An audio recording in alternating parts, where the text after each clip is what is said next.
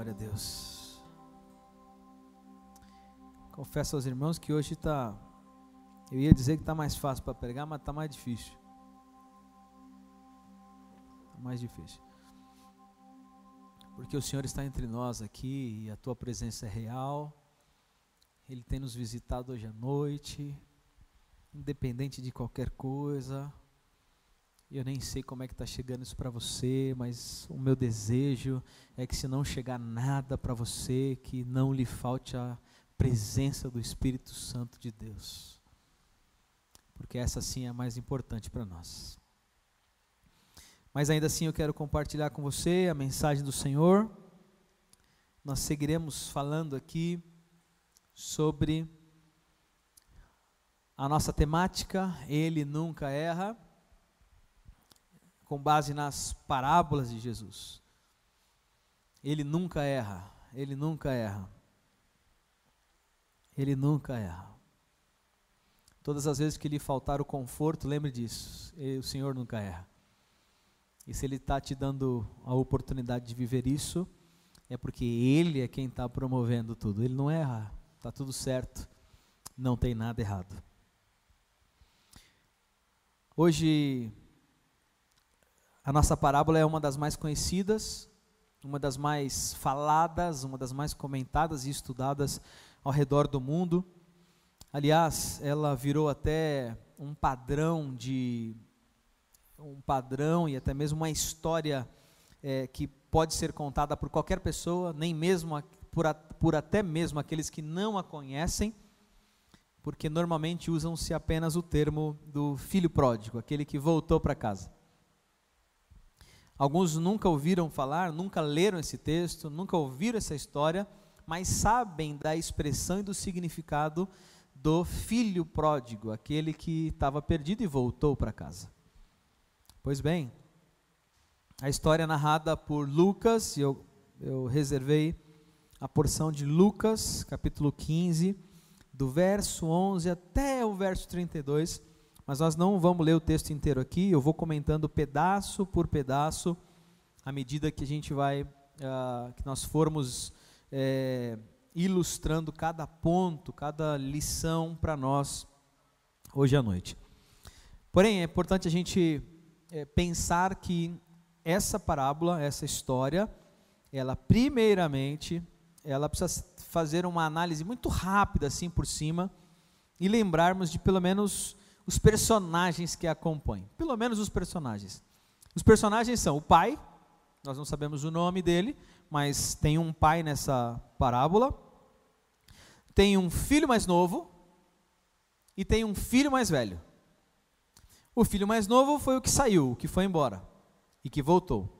E o filho mais velho foi o que continuou vivendo na casa do seu pai.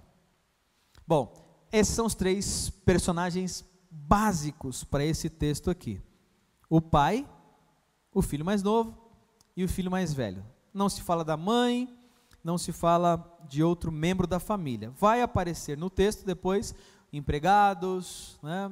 É, isso aí vai, vai aparecer o empresário, aquele que deu trabalho para o filho que saiu, mas os mais importantes: o pai, o filho mais novo e o filho mais velho.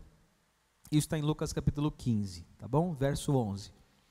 Bom, outro ponto que a gente precisa deixar muito claro, esclarecido para você hoje à noite, é o que significa pródigo. O filho pródigo. E não prodígio, tá? São coisas diferentes. O filho pródigo, pródigo. Se fôssemos olhar para a tradução original, para o significado original, isso teria a ver com é algo extravagante, que vai além dos limites. Pródigo é algo extravagante, além dos limites.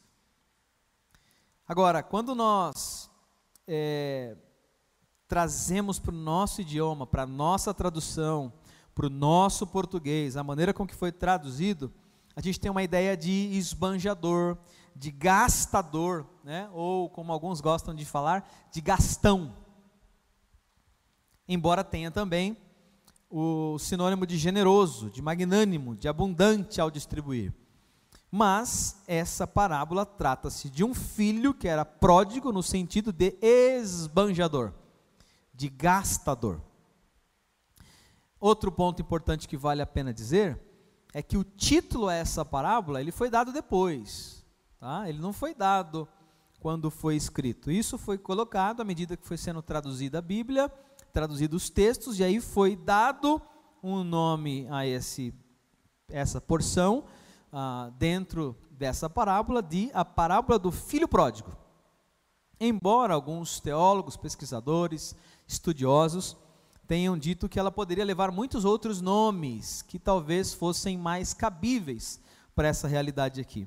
Coisas do tipo a parábola da esperança, poderia ser a parábola da esperança. Poderia ser também a parábola não do filho pródigo, mas a parábola do pai. Porque ele é o assunto principal aqui. Embora o filho tenha gasto, tenha saído, tenha vivido as coisas dele, fica o pai e quando o filho retorna, o pai é que promove tudo que foi promovido. Mas a parábola não tem o nome do pai, não é uma parábola da esperança, o nome dela é a parábola do filho pródigo. E quando Jesus conta essa parábola, na verdade é um conjunto de três, é uma tríade, ah, são três parábolas que têm um só é, foco, um só tema, um só sentido. Ele está a é, é, a gente precisa levar em consideração que ele está falando aqui é, para cercado de homens pecadores que se reuniam para ouvi-lo, mas também estava cercado por publicanos. Quem eram os publicanos? Os cobradores de impostos, aqueles a quem o povo judeu odiava, porque, ele é, eram, porque eram cobradores de impostos mas também eram aqueles que extorquiam as pessoas, que, que eram, uh, trabalhavam para o Império Romano e por isso não eram gente muito benquista. Aliás, não era nada benquista pelo povo. É exatamente esse tipo de pessoa que está cercando Jesus quando ele conta então essa parábola. É legal isso, porque nós estamos falando de gente perdida, gente que não andava com Jesus, que não conhecia Jesus, e quem não o conhece, quem não anda com ele, anda perdido. Outro ponto muito joia para a gente avaliar e pensar aqui é que a parábola ela ela é ela está no conjunto das três que são a dracma perdida, a ovelha perdida e o filho pródigo. Qual é o, o ponto para a gente pensar e refletir hoje à noite sobre isso aqui? Primeiro, é que a dracma foi encontrada, certo? A moeda foi encontrada. A ovelha foi buscada. Era uma que estava lá desgarrada, ela foi buscada. E o filho foi recebido. A dracma, quando foi encontrada, teve festa. Por isso que crente gosta de festa. A ovelha, quando foi buscada, teve festa. E o filho, quando foi recebido de volta, teve festa. É festa, é celebração. Portanto, quando a gente olha para essas três parábolas que formam uma tríade e que é muito bem usada e defendida por alguns teólogos de outras linhas que não vêm ao caso aqui, eles usam as três para algumas teorias aí inventadas que também não servem para nós hoje à noite. Mas o tema central das três parábolas é: os perdidos são encontrados pelo amor de Deus. Tudo que, é, que foi perdido, a dracma que foi perdida, a ovelha que foi perdida, o filho que estava perdido, foi encontrado. Por quem? Pelo amor de Deus, pela graça de Deus. Essa é a grande lição para nós quando olhamos para essa parábola. Dei aqui um panorama rápido por cima, para a gente não perder muito tempo aqui em contexto histórico, só para a gente situar eh, sobre o que e para quem ele estava falando isso naquela época, mas o ponto principal para nós hoje à noite é olharmos para o tema pelo qual foi proposto e que nunca fez tão sentido, tanto sentido, quanto nos dias que nós estamos vivendo hoje. Ele nunca erra. Ele nunca erra. Como eu tenho recebido. É, histórias, comentários, mensagens de irmãos durante toda a semana sobre isso aqui. Ele nunca erra, pastor. Olha o que aconteceu, ele nunca erra. Olha, olha o que nós estamos vivendo aqui no meio dessa pandemia, de tudo isso. Deus tem aberto portas, Deus tem, tem feito contratos serem assinados, coisas têm acontecido. Por quê? Porque ele nunca erra. Nada foge do controle do nosso Deus, porque Ele nunca erra.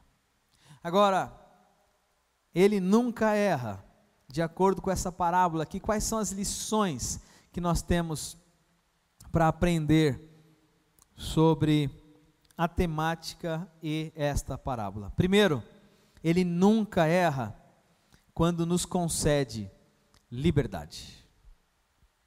Ele nunca erra quando nos concede liberdade. Tem gente que distorce isso.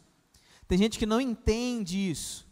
E tem gente que até diz: Ah, eu acho que isso aí deve ter alguma coisa errada de Deus, porque Ele deu muita liberdade para o pessoal aí, viu? Deu muita liberdade para o povo. Ele nunca erra quando nos concede liberdade. verso 13 diz o seguinte: Jesus continuou. Um homem tinha dois filhos. O mais novo disse ao seu pai: Pai, quero a minha parte da herança. Assim ele repartiu sua propriedade entre eles. E não muito tempo depois, o filho mais novo reuniu tudo que tinha e foi para uma região distante e lá desperdiçou os bens vivendo irresponsavelmente. Liberdade.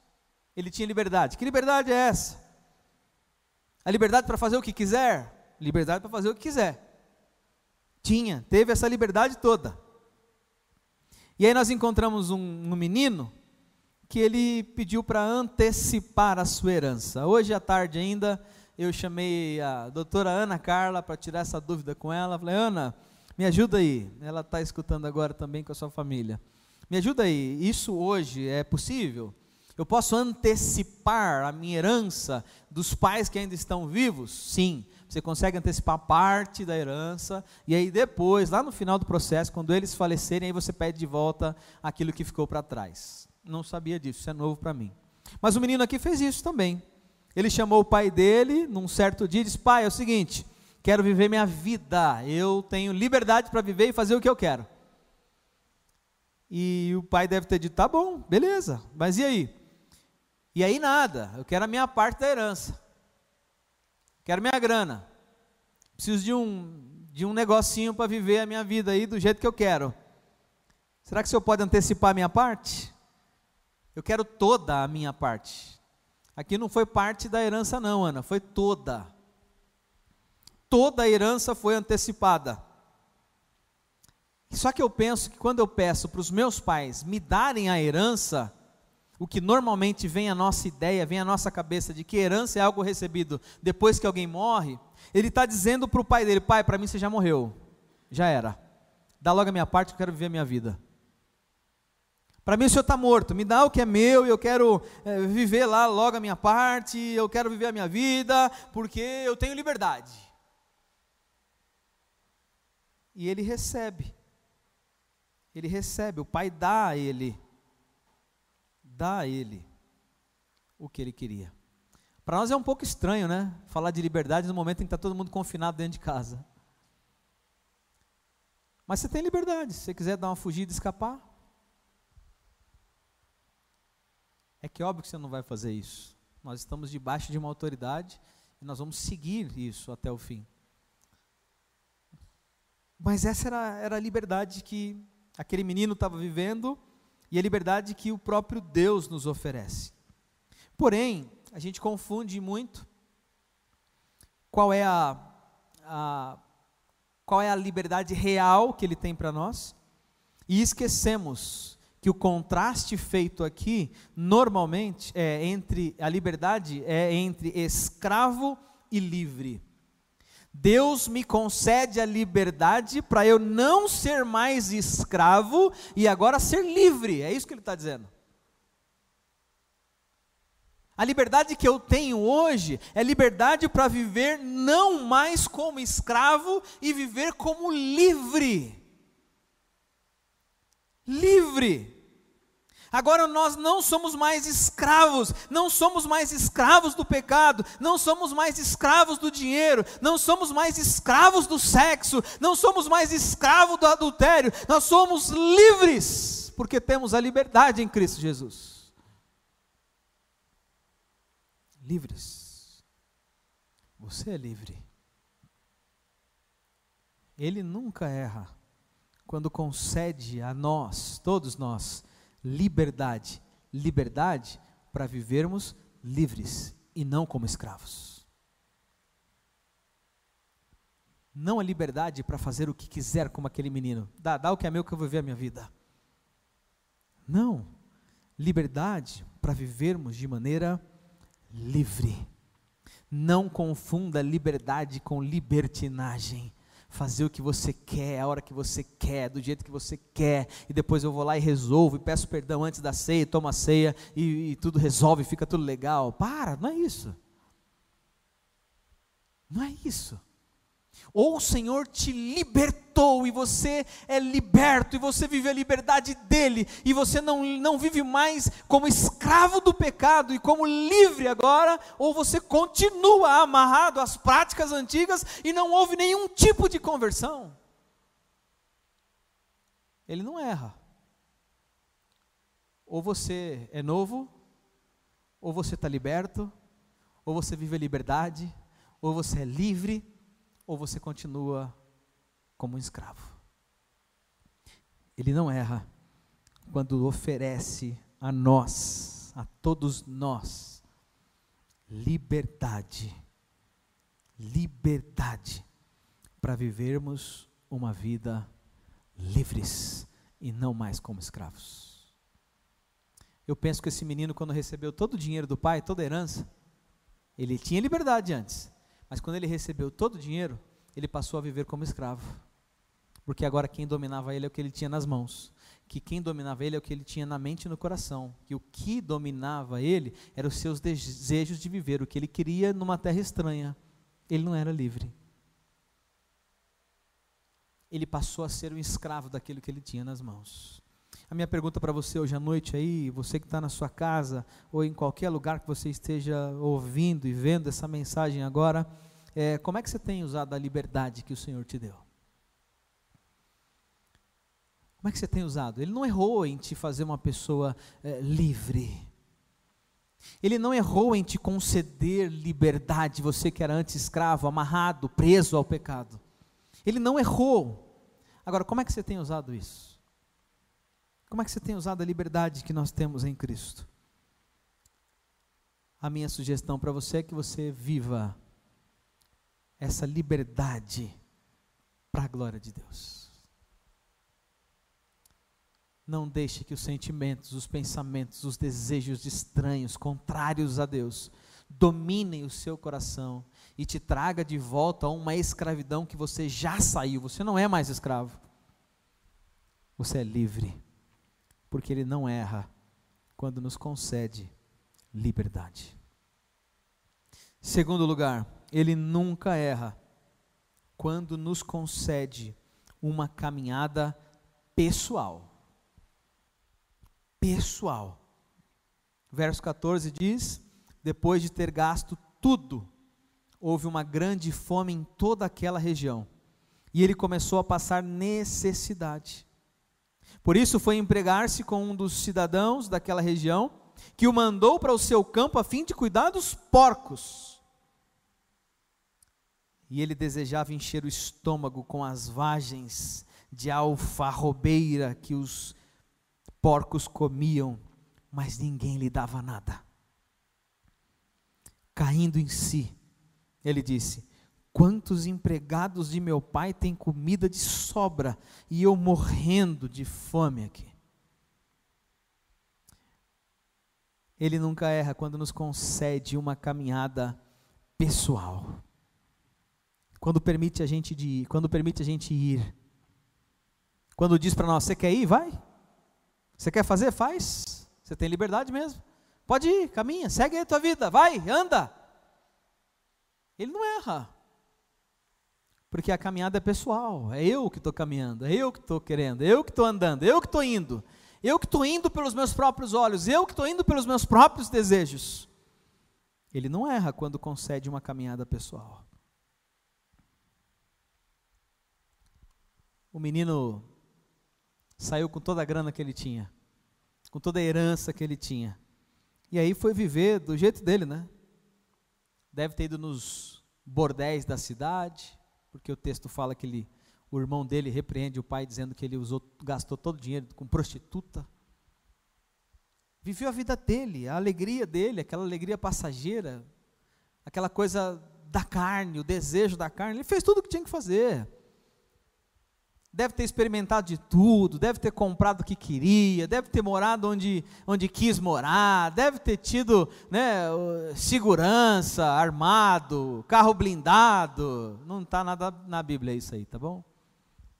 Vai falar que eu falei heresia, porque não está na Bíblia, é eu que estou falando. Viveu do jeito dele, tudo que ele queria viver. Mas um dia acabou o dinheiro. Um dia acabou o dinheiro. Acabou toda a grana. Acabou toda a sua herança, tudo que ele, ele tinha no bolso, na conta, é, todas as suas aplicações financeiras, tudo, acabou, acabou. E Deus permite que a gente tenha uma caminhada, uma experiência real e pessoal. Ele é mestre em fazer isso com a gente. Você quer ir? Vai. Você quer viver? Vai. Vai, pode ir, filho. Vai lá, vai lá, vai. Isso, vai. Vai indo, vai. E ele foi. Acabou o dinheiro. E aí um dia, sem dinheiro algum, ele vai atrás de emprego. Saiu com o currículo debaixo do braço. E vai batendo de porta em porta até que encontra um empregador. E aí o empresário diz para ele: Ó, oh, menino, tudo bem, meu filho? Tem um emprego para você. E deve ter ficado muito feliz. Não tinha mais dinheiro, com fome, sem nada, nada no bolso, zero. Aí o patrão diz para ele: Ah, tem emprego bom aí para você. Emprego bom. E isso aqui era uma afronta muito grande. Isso até hoje, em muitas das culturas daquela região, tem uma aversão a porcos. O empregador diz para ele o seguinte: Ó, o emprego que eu tenho para você é para você cuidar do campo, e no meu campo tem uns porquinhos lá, que eu gosto, cuida deles. Imagina, não deve ter sido fácil, mas era o que tinha. Ele nunca erra quando nos concede uma caminhada pessoal. Você quer ir? Vai. Está com dinheiro? Vai. Acabou o dinheiro, então agora vive a tua vida. E a vida dele foi cuidar dos porcos sendo empregado em uma terra estranha que não era dele. Até o dia que ele chegou ao fundo do poço. Fundo do poço.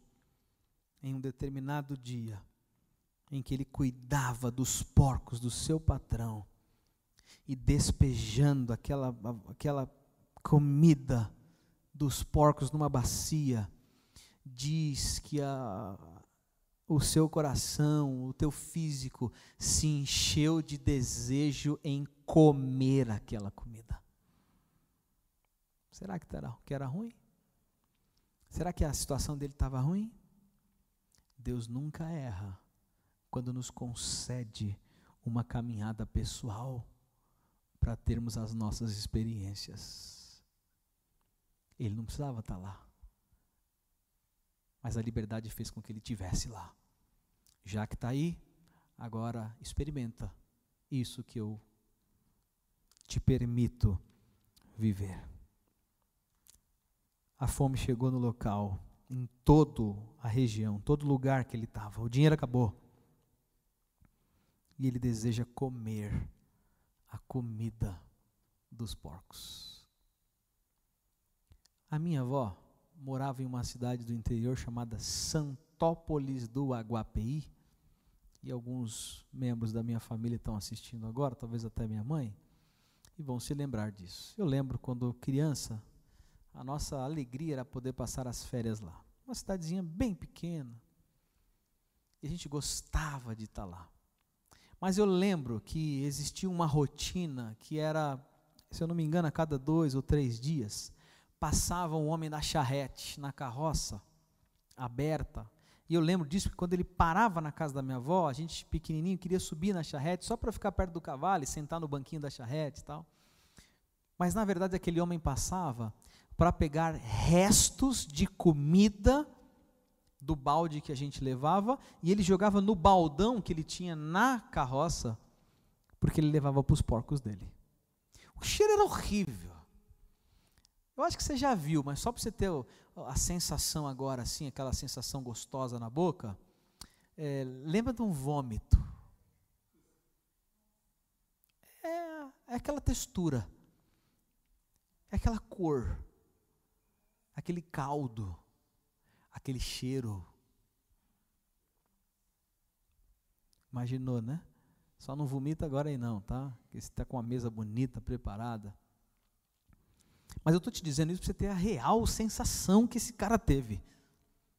Porque ele olhou essa bacia toda que eu, eu dava para o cara da carroça jogar na bacia dele lá, e quando ele estava colocando para os porcos, eu imagino, eu imagino aquela coisa toda misturada, um monte de resto de comida de um monte de casa. Ele olhou para aquilo e falou: Meu Deus do céu, eu, tô, eu, eu quero comer isso aqui. Eu estou com vontade de comer.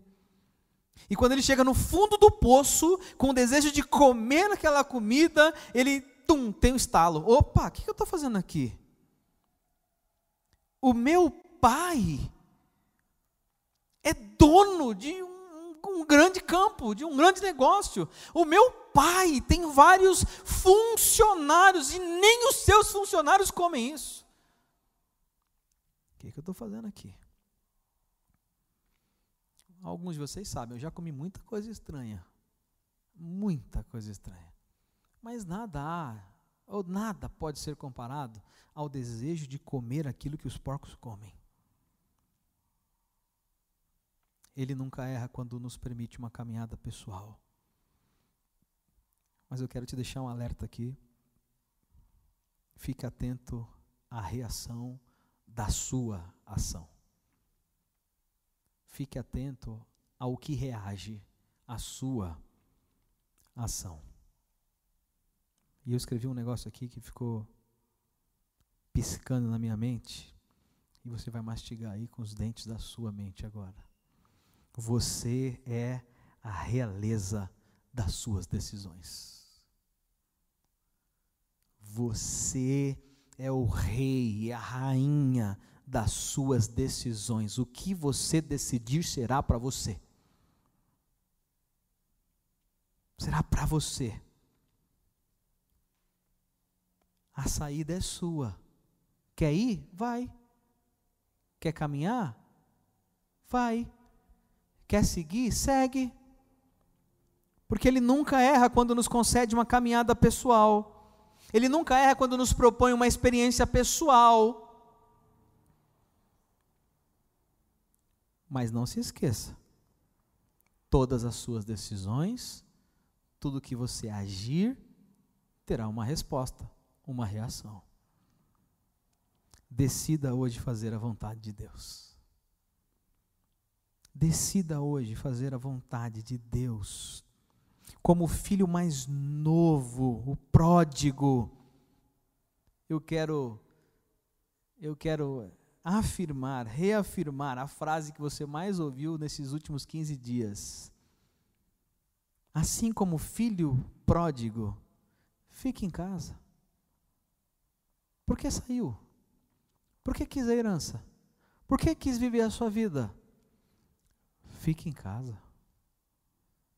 Uma frase nunca foi tão propícia para esse momento. Fique em casa. Você não precisa ser o pródigo. Fique em casa. Não saia da casa do Pai, não saia debaixo das asas do Pai, não saia debaixo das ordenanças, não deixe as ordenanças de Deus, cumpra e faça a vontade dEle, decida hoje fazer o que Ele quer que você faça.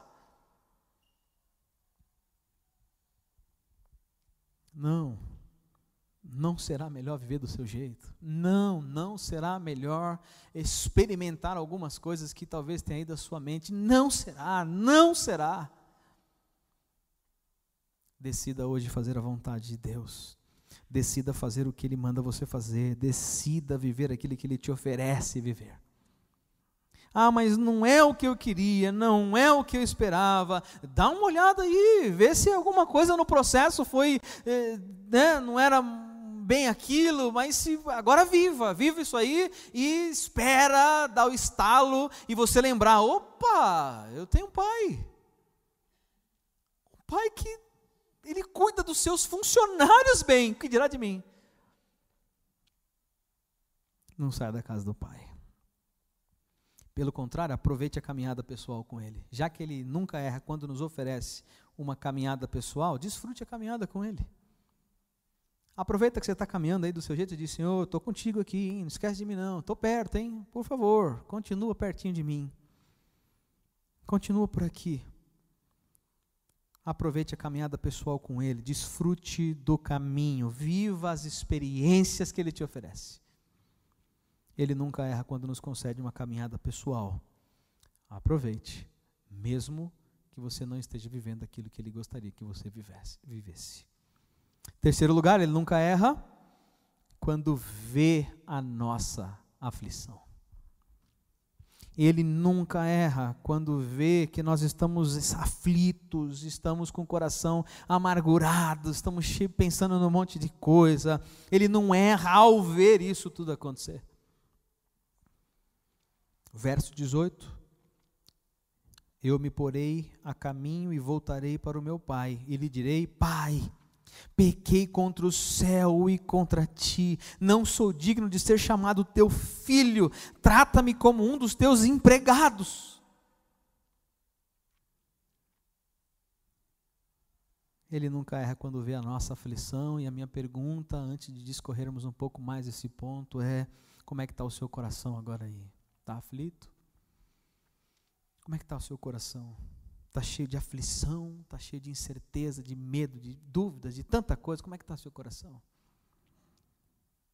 Ele está vendo a sua aflição. Ele sabe da sua aflição. E ele não erra ao ver, olhar em nós, olhar para nós e enxergar que estamos aflitos. Logo depois que esse menino deseja comer a comida dos porcos, ele cai em si, pensa que, ah, meu pai tem tudo, os funcionários dele comem bem, o que, que eu estou fazendo aqui? Sabe o que acontece? O coração dele começou a arder em aflição, mas também em arrependimento. O menino começou a falar consigo mesmo: é, não, eu preciso mudar essa história, eu preciso viver um novo tempo, eu tenho que acabar isso aqui. E o que eu vou fazer é o seguinte: eu vou voltar, vou encontrar o meu pai vou dizer para ele: Pai, perdão, pai, eu pequei contra ti, pequei contra o céu. Por favor, eu não sou digno de ser chamado teu filho. Se o senhor me fizer só funcionário teu, eu já estou feliz. Ele pensou isso, lá, lá na frente do, do, daquela comida horrível, ele pensou isso, falou, opa, é isso mesmo que eu vou fazer, é isso mesmo que eu vou falar para meu pai, vou voltar para casa e vou falar isso para ele.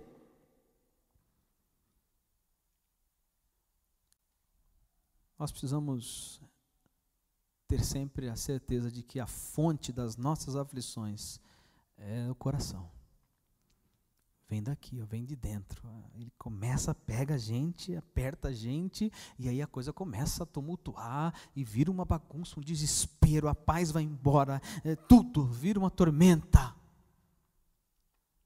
Aconteceu com ele e ele achou, achou o segredo, a solução. Vou voltar para casa do meu pai e vou dizer para ele, pai, perdão. Não era para ter saído daí não quebrei tudo aqui, arrebentei tudo, vivi do meu jeito, mas não é isso que eu queria, eu estou voltando para casa. E quando ele volta, ele faz exatamente o que ele havia pensado. A fonte das aflições é o nosso coração, nosso coração. E o meu minha sugestão para você hoje à noite é as tuas aflições precisam te levar para mais perto de Deus e não para mais longe de Deus. Quando vem a aflição, a gente pensa um monte de coisa. Ah, deixa eu buscar ajuda ali, deixa eu falar com meu amigo ali que ele é milionário. Não, eu vou buscar, vou ligar para não sei quem, eu vou pedir e tal, tal. E, e, fica louco, e faz um monte de coisa, e toma decisões erradas, e vende o que não era para vender, e, e, compra o que não era para comprar, e, e vira uma loucura, e esquece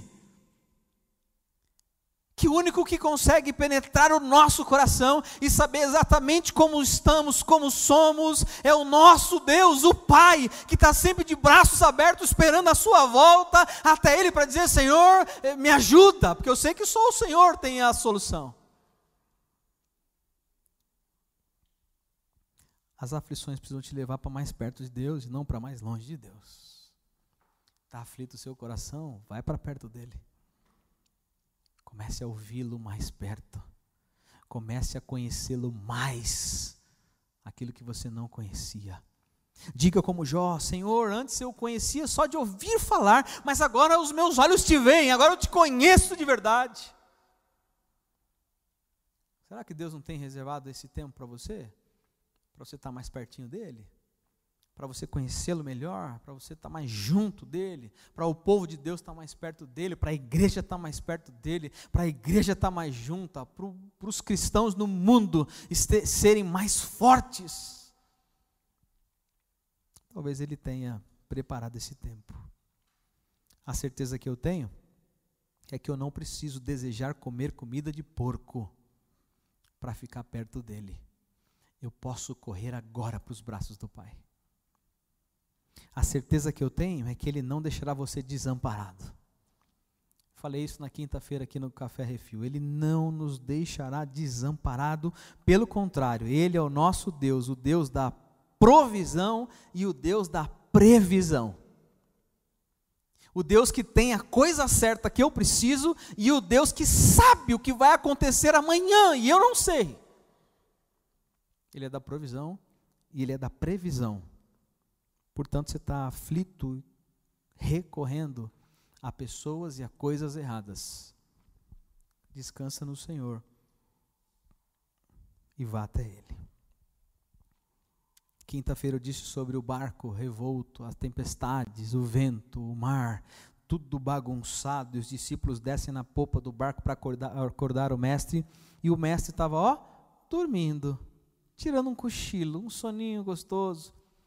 Estava lá, dormindo. E sabe o que eu pensei? E foi o que eu arrazoei aqui com eles, com, com a nossa live. Eu pensei que naquele instante, ao invés de terem acordado desesperadamente o mestre, era para todo mundo estar tá dormindo, porque o mestre estava dormindo. Imagina, gente, eu sei que nós também talvez estivéssemos com os mesmos medos, mas o mestre estava dormindo. Aquele a quem disse, vamos para outro lado da margem. Aquele a quem realizou grandes e grandes milagres. O mestre dos mestres, o rei dos reis, está comigo, é hora de dormir e não se afligir. ele nunca erra. Quando vê a nossa aflição, porque sabe que no meio dela, o que ele mais espera é que a gente se achegue a ele. Ele não erra. Ele não erra. Você que tem filho aí, você já foi acordado por, pelo seu filho na madrugada? No meio da madrugada, assim, tipo três da manhã, te acordando? Mãe, mãe, pai, que, que nós vamos jantar amanhã à noite? Você já viu? Seu filho já fez isso? Com certeza não. Sabe por quê? Porque ele confia em você. Porque ele sabe que no outro dia terá comida. Ele sabe. Por que, que a gente está desesperado? Por que, que a gente está aflito? E eu penso que é por isso. Ele nunca erra quando vê a nossa aflição para que a gente recorra a Ele e diga: Senhor, eu quero estar mais perto do Senhor. Ele nunca erra ao ver a sua aflição, porque tem controle e solução para ela. Quarto e último lugar, ele nunca erra quando evidencia a nossa volta. Verso 20 diz: a seguir, levantou-se e foi para o seu pai. Estando ainda longe, seu pai o viu e, cheio de compaixão, correu para o seu filho e o abraçou e beijou. E há aqui uma conversa séria, uma conversa que desencadeou inveja, que desencadeou ciúmes, que, que envolveu outros funcionários no meio, tanta coisa. Mas eu gosto dessa parte. E logo que o filho se aproxima, ele beija, abraça, chama os, os funcionários: vem, gente, depressa, depressa, depressa, depressa, rápido! Tragam novas calçados para o meu filho, tragam nova roupa para o meu filho, matem o bezerro melhor que a gente tem, é festa, porque ele voltou. Ele está de volta. Ele está de volta. O filho mais velho, o filho mais é, velho vê aquilo e ele deve ter ouvido o, o som da festa, né? Devia estar tá lá o, os DJ, devia estar tá todo mundo, aquele somzão, e o, o filho mais velho viu, o que está acontecendo aí? Ele vem cá, vem, vem cá, o que está acontecendo aí? Eu nunca vi, não teve festa aqui esses dias todos. Deixa eu te falar uma coisa, teu irmão voltou. Teu irmão voltou? Que negócio é esse? E ele não entra na festa. O pai sai e fala: E aí, vai ficar aí? Não, eu vou ficar aqui. Poxa, pai, estou aqui um tempão, te sirvo com toda a minha força, estou aqui, estou todo certinho. Agora, o teu filho mais novo aí pegou a tua herança, disse que você estava morto para pegar o que você tinha, foi embora, viveu a vida dele, gastou tudo com prostituta, aí voltou e o senhor dá uma festa para ele.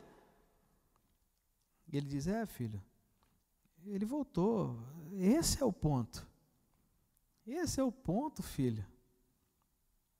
Primeiro é que você sempre está comigo. Você já vive na festa. Você sempre está comigo. Tudo aqui é seu. Tudo que eu tenho é seu, filho. Tudo que eu tenho é, é seu. Agora a gente tinha que comemorar mesmo e se alegrar, porque esse teu irmão estava morto, filho. Esse teu irmão, ele estava perdido e foi achado. Ele estava morto e voltou a viver, filho. Se alegre. Ele nunca erra quando evidencia a nossa volta. Mas o verso aqui, para a gente terminar, é o 20. Levantou-se e foi para o seu pai, e estando ainda longe, seu pai o viu e, cheio de compaixão, correu para o seu filho e o abraçou e beijou. Para mim, essa parábola poderia ser descrita a parábola da esperança, da volta, do tudo novo de novo. E como a gente tem falado sobre isso as últimas três parábolas. Porque o texto mostra um pai que viu o filho de longe, o avistou e saiu correndo a ele.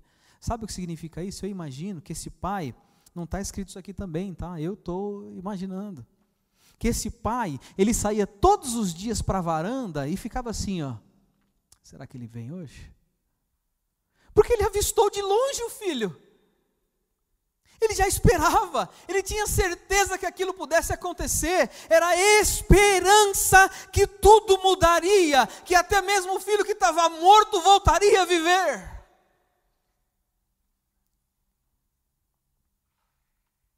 A volta é sempre festa, é celebração, é festa no retorno. Eu já estou preparando a festa, viu? A nossa volta aqui, o culto vai começar duas da tarde. Vai ser festa e culto africano. Oito horas de comida. Vamos comer, vamos abraçar. É. Vai ter a volta. E eu todos os dias vou à beira uh, da, da, minha, da minha área para ver se está voltando, porque vai voltar. Talvez Deus tenha marcado esse encontro para a gente hoje à noite aqui, para reavivar a sua esperança. Talvez você não esteja esperando mais nada. Talvez você já falou, ih, acabou, já, é, já era, foi. Deus está renovando a nossa esperança hoje à noite. A esperança voltou. Voltou a esperança. A volta será celebração. Será festa. Mas deixa eu te perguntar. O que, que você precisa fazer? O que, que você precisa para voltar a fazer o que Deus quer que você faça? O que é que você parou de fazer que precisa voltar a fazer?